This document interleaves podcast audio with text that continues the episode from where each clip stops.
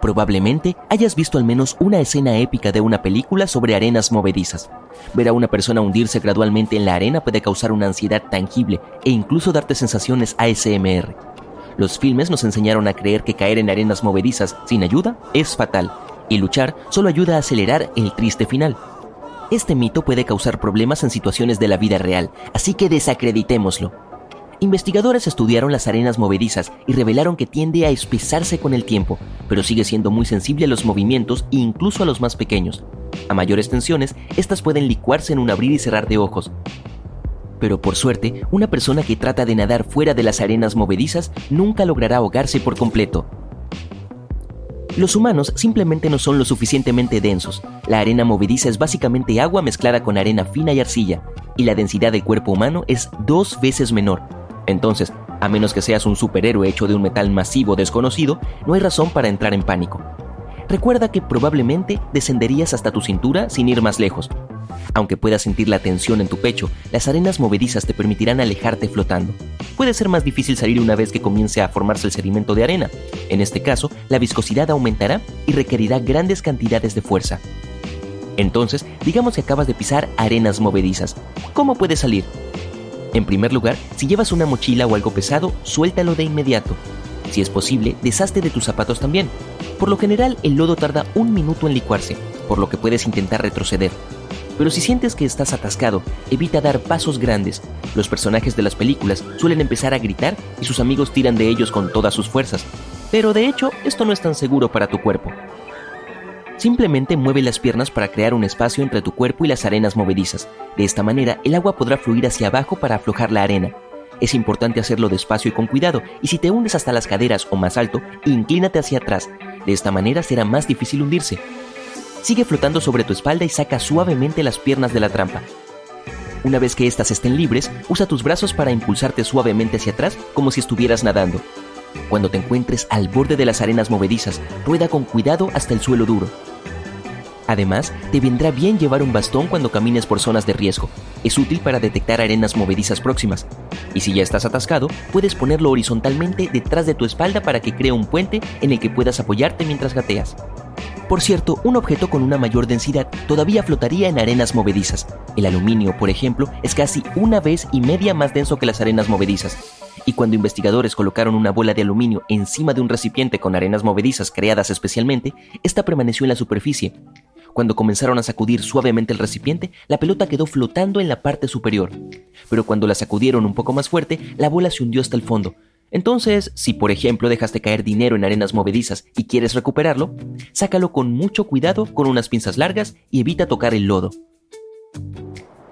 Uf, finalmente, salimos de la trampa de arena. Pero aquí hay una serpiente espeluznante y otro mito cinematográfico. Las anacondas verdes son una de las serpientes más grandes del mundo, y las hembras suelen ser mucho más grandes que los machos. Pero la misma anaconda de la serie de películas mide más de 10 metros. Esto es demasiado incluso para esta extraordinaria criatura. En la vida real, la anaconda más grande jamás encontrada medía 10 metros de largo y pesaba cerca de 400 kilogramos. Mientras tanto, la longitud promedio de una anaconda hembra adulta varía entre 4 y 5 metros. Estos animales prefieren vivir en pantanos y arroyos de movimiento lento, principalmente en las selvas tropicales de las cuencas del Amazonas y el Orinoco. La anaconda verde pertenece a las serpientes llamadas constrictoras. Estas no son venenosas, sino que envuelven sus cuerpos alrededor de su presa y le dan un abrazo final. Ok, digamos que te negaste a abrazar a la anaconda y continuaste caminando. Y de repente te muerde una serpiente venenosa.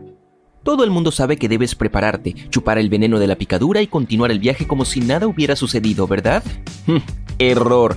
Este método de la vieja escuela puede parecer muy épico, pero hoy se sabe que causa más daño que bien.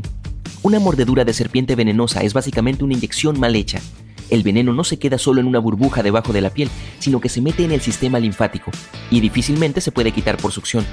Pero si logras hacerlo, aún corres el riesgo de envenenarte, aunque técnicamente tragar veneno es relativamente seguro, sigue siendo una mala idea. Si tienes llagas abiertas o cortes en cualquier lugar desde la boca hasta el estómago, el veneno aún puede ingresar a tu torrente sanguíneo y causar daño. Caminar también es una mala idea. Se recomienda permanecer lo más quieto posible para reducir la velocidad con la que el veneno viaja a través del sistema linfático. Y no laves el sitio de la mordedura. Los médicos pueden usar esta área para identificar rápidamente el tipo de serpiente que te mordió Y no intentes cambiarte de ropa, cualquier movimiento innecesario puede hacer que el veneno pase al torrente sanguíneo más rápidamente. Llegaste al hospital justo a tiempo y los médicos te ayudaron, pero desafortunadamente tu archienemigo está esperando a la vuelta de la esquina. Echa un par de gotas de cloroformo en un pañuelo, te lo pone en la nariz y... no pasa nada porque no estamos en una película. El cloroformo es presentado como una herramienta común para noquear instantáneamente a cualquiera en casi todas las películas en las que aparece, pero en realidad esta sustancia no funciona tan rápido, incluso en dosis más altas tarda al menos 5 minutos en comenzar a funcionar y varias gotas, como suele verse en pantalla, no se consideran dosis altas. Los médicos reales utilizaron ampliamente el cloroformo como anestésico en el siglo anterior, pero tenía muchos efectos secundarios no deseados. Más tarde, su uso declinó después del desarrollo de anestésicos de inhalación más seguros y rápidos. Bien, huyes del enemigo y te encuentras atrapado en un almacén. No hay ventanas, pero sí una puerta de escotilla de ventilación. No eres claustrofóbico, puedes escapar fácilmente a través de un conducto de este tipo, ¿verdad? No, es hora de desacreditar otro mito cinematográfico. Los conductos de ventilación pueden ser muy estrechos y peligrosos. Si logras entrar, tendrás que lidiar con algunos filtros, un ventilador y otros obstáculos. Además, los bordes del metal en el interior pueden ser bastante afilados, lo que no hace que el viaje sea más seguro. Y además, la mayoría de los conductos de ventilación no están diseñados para soportar el peso de un ser humano, entonces podrían desmoronarse debajo de tu cuerpo. Tu enemigo te captura y te lleva en un avión, no hay tiempo para explicaciones. Vamos a hacer paracaidismo. Estás a punto de gritar, ¡Hasta la vista, baby! al tipo malo. Pero a diferencia de algunas películas, en la vida real no puedes hablar mientras estás en caída libre. Es imposible hacerlo con vientos de 193 km por hora golpeando tu cara. Es por eso por lo que los paracaidistas se comunican a través de señales con las manos y expresiones faciales. Finalmente aterrizas y te encuentras en el Londres medieval. Pero espera un minuto, ¿por qué toda esta gente es tan ordenada? Gracias a las películas, muchos imaginan a los que vivieron en la Edad Media como muy sucios y con mal olor. El mito afirma que solo los ricos se bañaban y lo hacían solo un par de veces al año. Pero de hecho, eso no era cierto. El olor corporal desagradable se asociaba con el pecado, por lo tanto se esperaba que las personas hicieran todo lo posible para mantenerse frescas sin importar cuán ricas fueran. Los adinerados podían darse el lujo de sumergirse en tinas de agua caliente, mientras que la clase baja se lavaba con ropa mojada. Además, los saunas y los baños públicos eran bastante comunes en la Edad Media y también eran muy populares entre la gente común. Las personas iban allí por higiene y socialización, como en la era de los antiguos baños romanos. La ciudad de Bath, en Inglaterra, fue uno de los destinos más populares.